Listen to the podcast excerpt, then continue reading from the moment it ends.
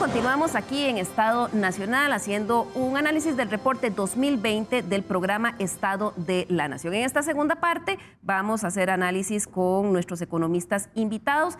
El Estado, los investigadores del Estado de la Nación nos hablaban de que encuentran una crisis con un potencial de daño económico, social y productivo eh, no visto en los, en los últimos años. Comienzo con don Eli Feinsack. A partir de esto que estamos viendo en el Estado de la Nación y eh, retomando lo que hablábamos al final con don Leonardo Merino del aparato productivo, ¿es momento de hacer un cambio en el modelo de desarrollo de Costa Rica? ¿Ya cumplió su, cometido?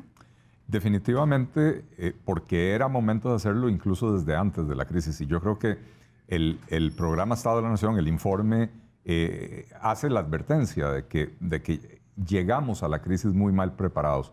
Eh, teníamos muchas vulnerabilidades, estas vulnerabilidades lo que, lo que hacen es profundizarse eh, a, raíz de la pandemia, pero no podemos echarle la culpa de prácticamente nada de lo que está pasando en el país a la pandemia.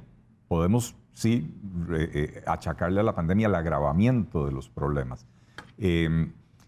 tenemos un, un aparato económico político muy dependiente de la generación de privilegios y prebendas para diferentes sectores, eh, lo cual impide disminuir el costo de la vida, lo cual impide mejorar la productividad de los factores de producción.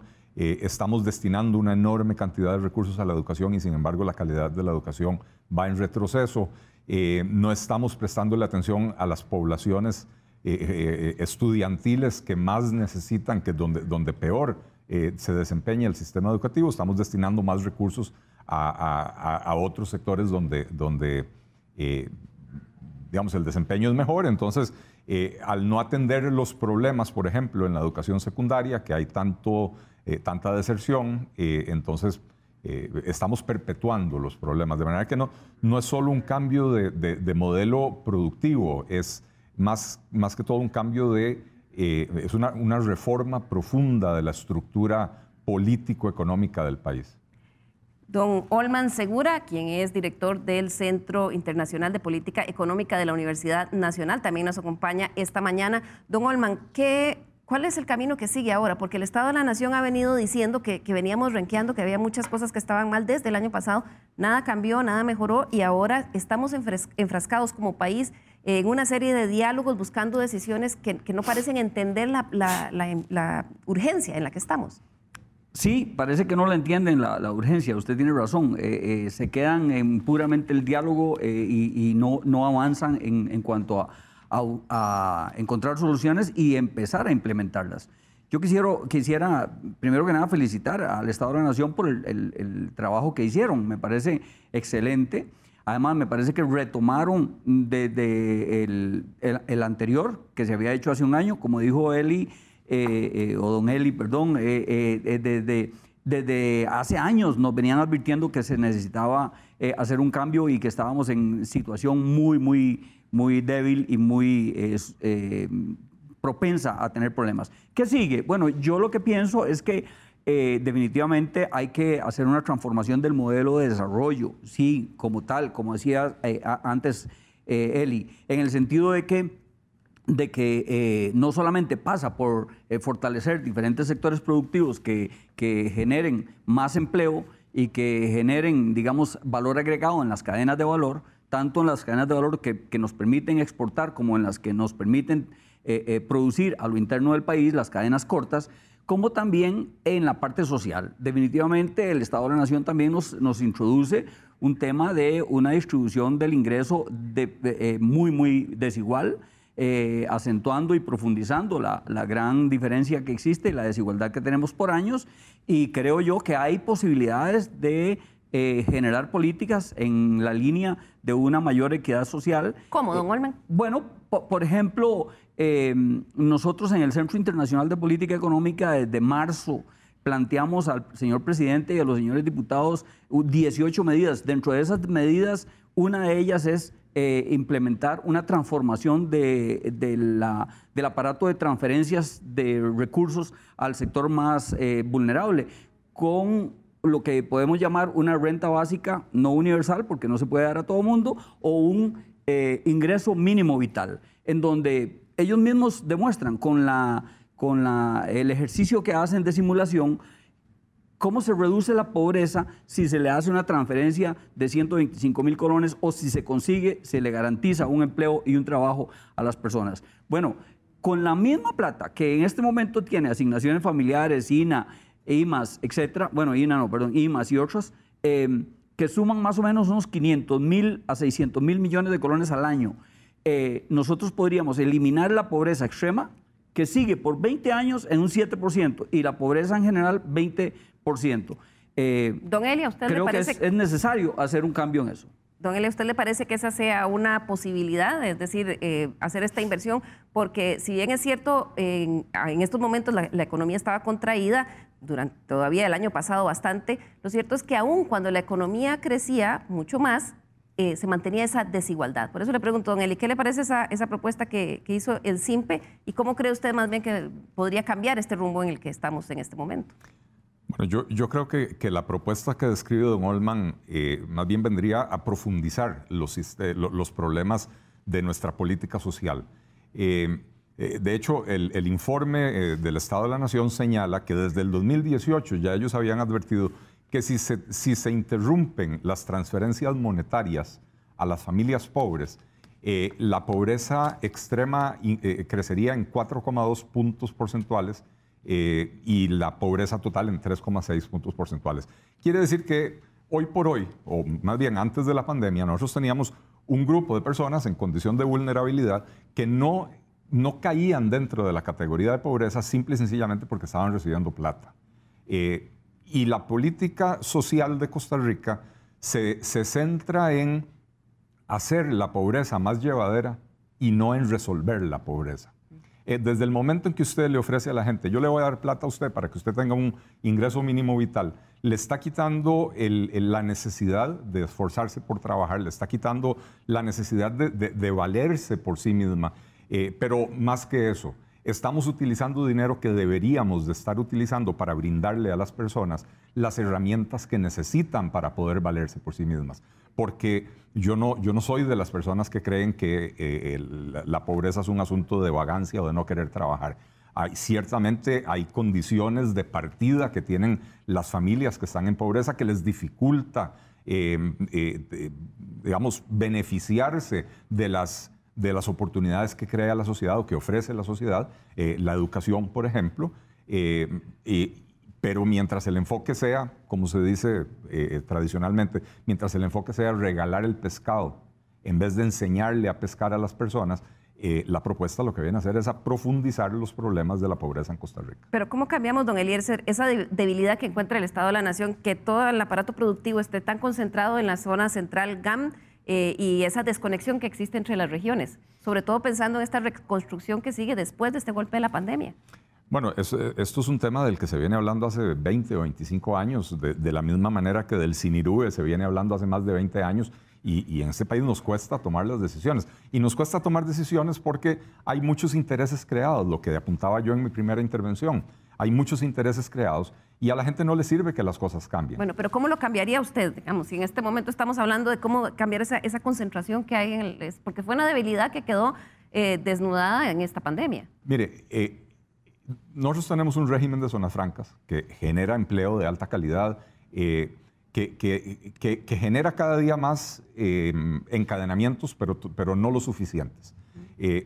Pero básicamente los beneficios de la zona franca les indican a las empresas que tienen que instalarse aquí en el Valle Central. Eh, eh, en parte porque también el sistema educativo hace una distinción entre la gran área metropolitana y el resto del país. La calidad de la educación es diferente.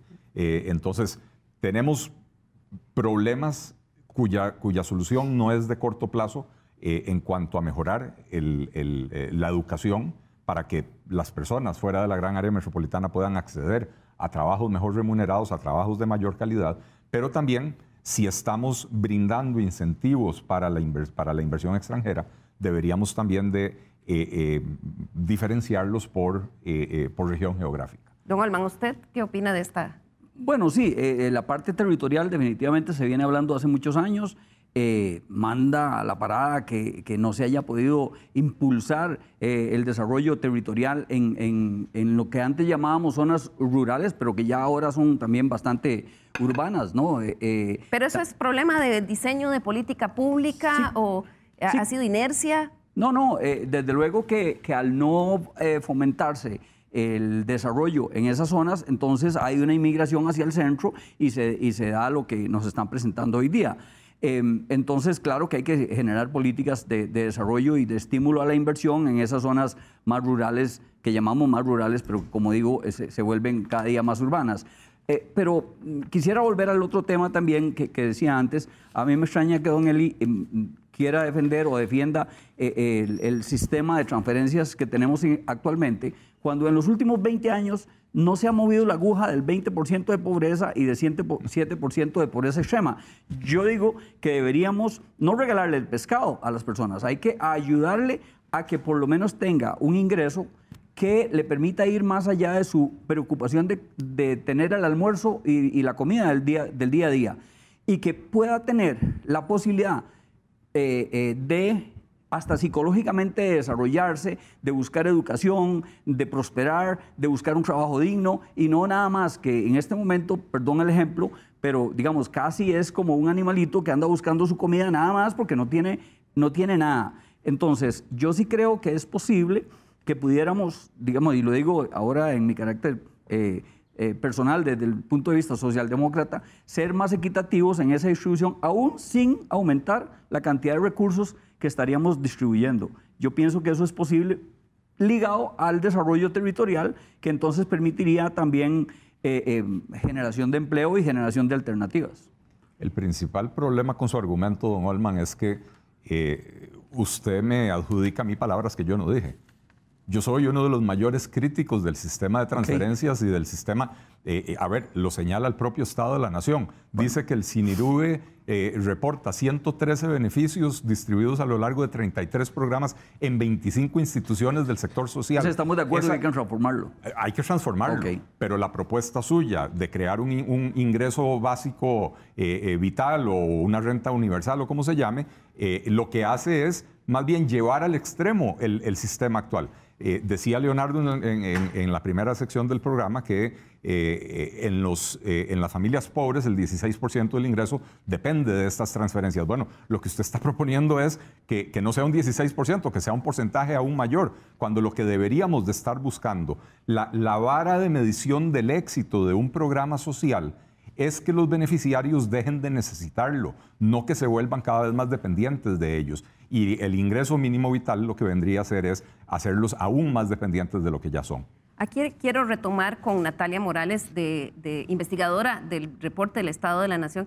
Natalia, ustedes plantean en esta edición que el, manejo de la data, este acceso a la información que, por ejemplo, ya se tiene en el podría ser eh, un cambio para ese rediseño de la política pública social eh, para ayudar a salir de la pobreza, por lo menos a los que han caído en, como circunstancia de esta pandemia.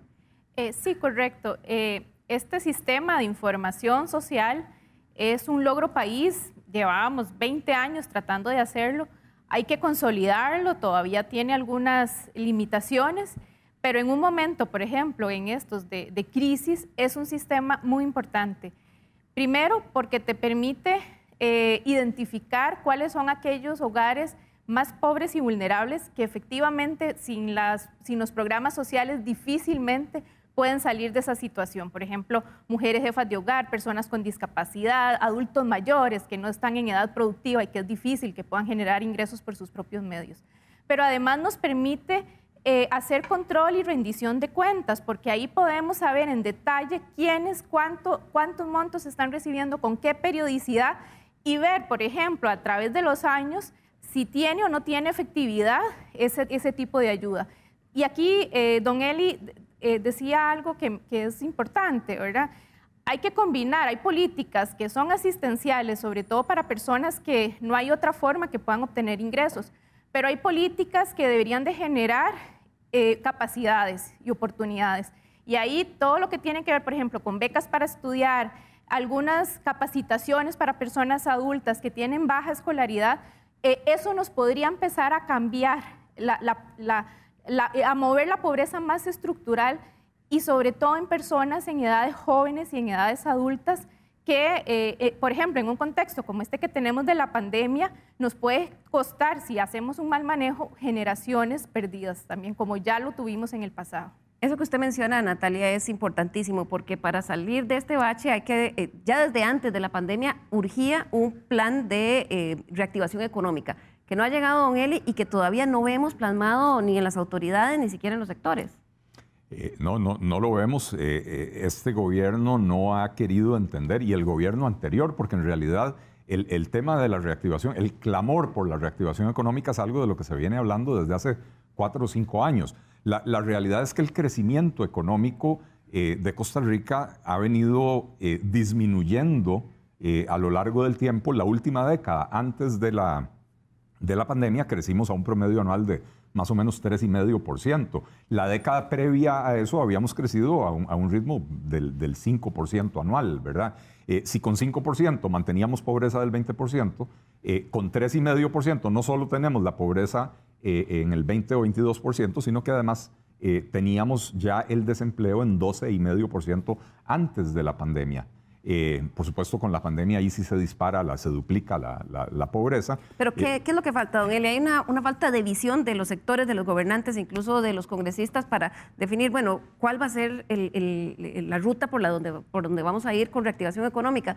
Porque ha habido un montón de salidas en falso también, don Olman. Eh, anuncios de que va a haber acceso a crédito que no son ciertos, eh, montones de dinero que se gastan supuestamente para apoyar a pymes que mm, terminan muriendo. ¿Qué está pasando? Pienso con usted, tal vez, don Olman.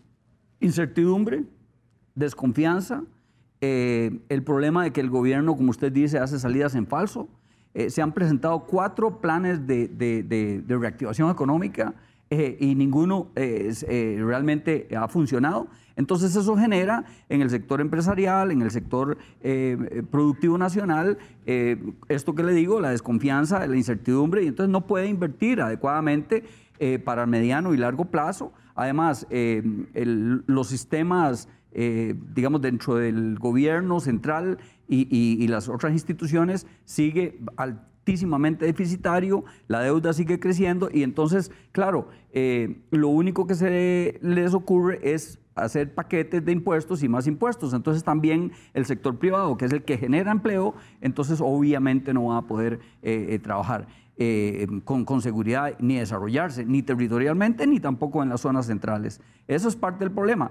¿Y cómo se puede solucionar? Bueno, dando estabilidad justamente, haciendo de verdad un, un plan de reactivación que incluya, como decía yo antes, eh, bueno, crédito a las empresas, estabilidad con las reglas del juego, Em, un programa eh, que le permita em, sumar y, valor, y agregar valor a las cadenas eh, de, producción agrícola y pecuaria y, pesquera, trabajar más con el, con el mar y con los recursos marinos. Eh, definitivamente hay que, yo diría, en este momento, sinceramente, hay que esperar a cambiar el gobierno o que este gobierno definitivamente defina más claramente en una negociación con los señores y señoras diputados eh, la salida de esta crisis que tenemos en el corto plazo. Don Eli, ¿por dónde esa, esa reactivación económica? Para eh, pasar ya al último tema con el Estado de la Nación. El problema, Liliana, es que, es que seguimos pensando de una manera muy tradicional. Eh, y entonces yo, yo pronostiqué públicamente cuando, cuando se bajó el encaje mínimo legal en el 2019, si no me equivoco, que se liberaron aproximadamente 600 mil millones de colones. Yo dije, no va a funcionar porque el dinero se va a quedar en las arcas de los bancos porque no hay ni el dinamismo económico ni la confianza necesaria para que la gente quiera ir a asumir créditos para invertir. Eh, no solo fracasó esa política, sino que empieza la pandemia y el Banco Central dice, vamos a poner, vamos a, o el gobierno dice, vamos a poner a disposición del público hasta, eran 900 mil millones y de eso yo creo que ni 100 mil millones de colones se terminaron por colocar, ¿verdad? Eh, porque no están entendiendo una vez más lo que sí decía don William, la, confianza, eh, don Olman, perdón, ya le cambié el nombre, eh, la, confianza, etcétera. Hay, hay, medidas que se pueden tomar, pero que requiere pensar distinto. Por ejemplo, tenemos un montón de plata parqueada en el ROP. y uno de los principales obstáculos para la compra de vivienda es que las personas no tienen dinero para la prima. Eh, y tenemos un déficit habitacional de aproximadamente 30 mil viviendas en el país. Eh, bueno, ¿por qué no ponemos a disposición de las personas lo que tienen ahorrado en el ROP para que lo utilicen para pagar prima, eh, para pagar la prima de la vivienda? La prima es el 20%, los bancos prestarían el otro 80%, con usar el 5% de lo que las operadoras de pensiones tienen invertido únicamente en bonos de Hacienda. Con eso generaríamos eh, eh, un ciclo de crédito ahí sí de 800 mil, 830 mil millones de colones, eh, y esto tendría un impacto positivo en el PIB de aproximadamente 2.4%, reduciría el déficit de vivienda más o menos a la mitad, generaría alrededor de 27 mil empleos. Lo que pasa es que el gobierno sigue pensando en que si baja un poquito la tasa de interés y esto, mm, mm, o sea, están, no han entendido, el Banco Central no ha entendido que está en la famosa trampa de la liquidez. Eh, y que no es con medidas tradicionales que se va a salir de ahí, pero tampoco es con irresponsabilidad monetaria ni con irresponsabilidad fiscal que podemos salir de esa situación. Lo que plantea don Eli es que ante una situación como esta, y queda plasmado en los ejercicios que ha corrido el programa del Estado de la Nación, es que el impacto mayor es generar empleo, porque con ayudas sociales en medio de una crisis es apenas un salvavidas. Don Olmaden decía ahora que lo que hay que esperar es que cambie el gobierno. Sin embargo, quisiera, eh, Leonardo, ir con usted eh, un poco a ver qué fue lo que ustedes encontraron eh, la relación que existe entre participación electoral y los cantones que, donde hay más desigualdad y menos oportunidades, porque pareciera que esa esperanza de que cuando cambie el gobierno, no importa cuál sea, eh, no se traduce en esos cantones que son los que están más afectados. Sí, bueno, la democracia son muchas cosas, ¿verdad? Tiene muchos niveles y el nivel local es central, es algo que analizamos este año con especial cuidado para tratar de entender un poquito la dinámica de lo que pasa con la gran diferencia que existe entre la forma que se involucra todavía, eh, no tan significativa como en el pasado, pero todavía importante en las elecciones nacionales y lo que pasa en el nivel local, que una de las insistencias que el Estado de la Nación ha tenido tiene mucho más que ver de lo que creemos con nuestra vida cotidiana. Puede hacer inversión social, puede hacer cosas muy importantes en materia de desarrollo humano, el nivel local, las municipalidades, las comunidades, de lo que a veces asumimos. Eh, estudiamos diferencias eh, particularmente desigualdades salariales entre la población en algunos de los, de los, bueno, a nivel de distrito y a nivel de cantones, y lo relacionamos con esta participación. Encontramos que hay un comportamiento distinto. A nivel nacional, eh, los cantones donde hay mayores niveles de desarrollo económico en, particular, el centro del país en particular participa más que las que, por ejemplo, las zonas rurales, ¿verdad? O que otras partes fuera de la gama. En este caso no, eh, zonas más desiguales pero que están también en el centro del país participan menos.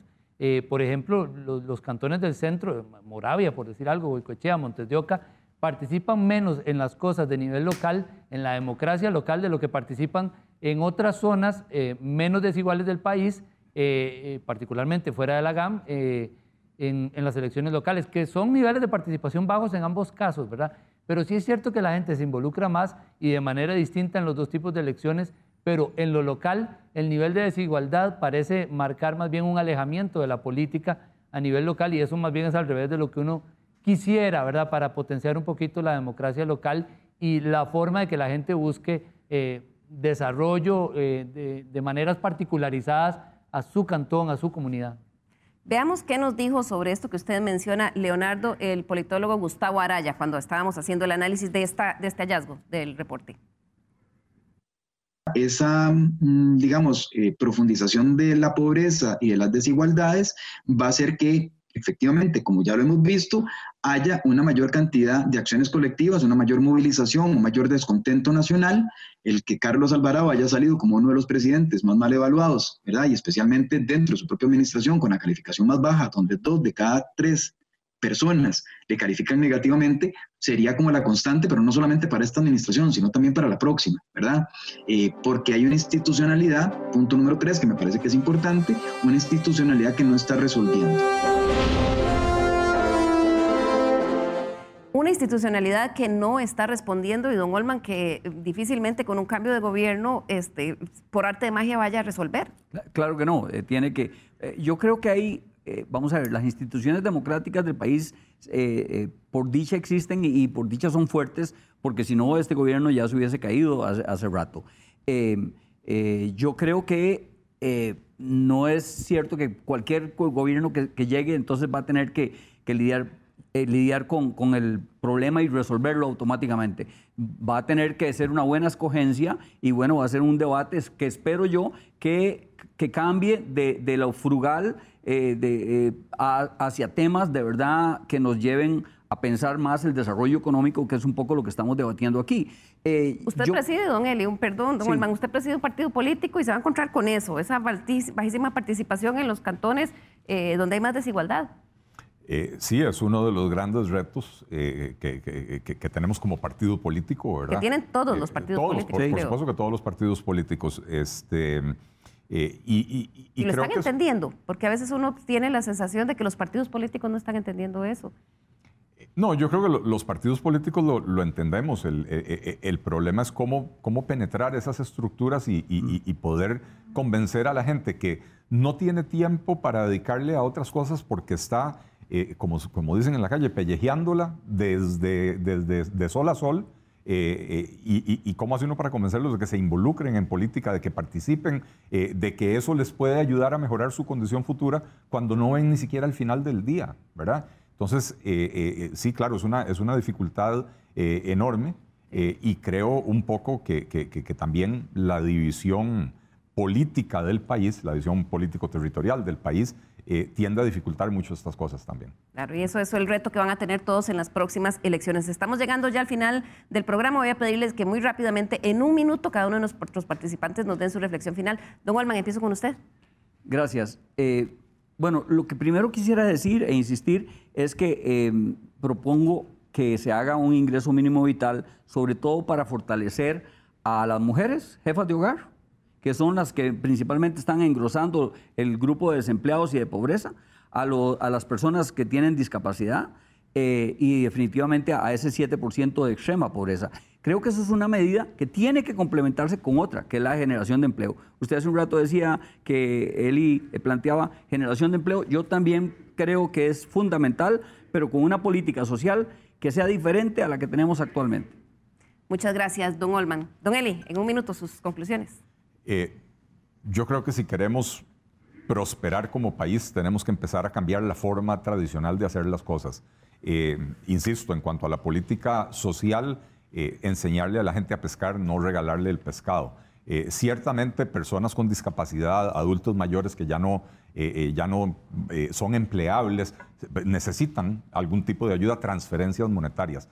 Pero para la mayoría de la gente, por ejemplo, el caso de las mujeres que menciona don Olman, sería mucho más útil una buena red de cuidado infantil donde las mujeres puedan dejar a sus hijos para poder salir a trabajar que no estar pasándoles dinero que eh, eh, no les ayuda a resolver el problema de la doble función que tienen del trabajo no remunerado en la casa y la necesidad de salir a trabajar para ganarse sus ingresos. Eh, de manera que, necesitamos empezar a pensar fuera de la caja, hacer las cosas de una manera diferente, romper los esquemas del pasado para poder progresar como nación. Don Leonardo Merino, del eh, investigador principal del Informe de la Nación, ustedes en la reflexión final decían, es posible evitar la caída en una crisis, a una crisis sistémica e impulsar una reconstrucción en favor del desarrollo humano. ¿Cómo hacerlo en un minuto? Eh, sí, este, este informe insiste en que este país tiene herramientas para eh, salir de la crisis, pero tiene varias advertencias. Digamos tres elementos importantes. Uno, la información es poder y usar información para discutir con calidad y tomar decisiones es central. Segundo, en una situación de crisis hay que tenerle cuidado a las tentaciones populistas o autoritarias. Siempre el marco institucional en Costa Rica ha funcionado y puede funcionar si se hace con una participación responsable de todos los actores, ¿no? Y también es entender un poquito que salir de la crisis implica recuperar terreno perdido, pero no volver a lo, a lo anterior.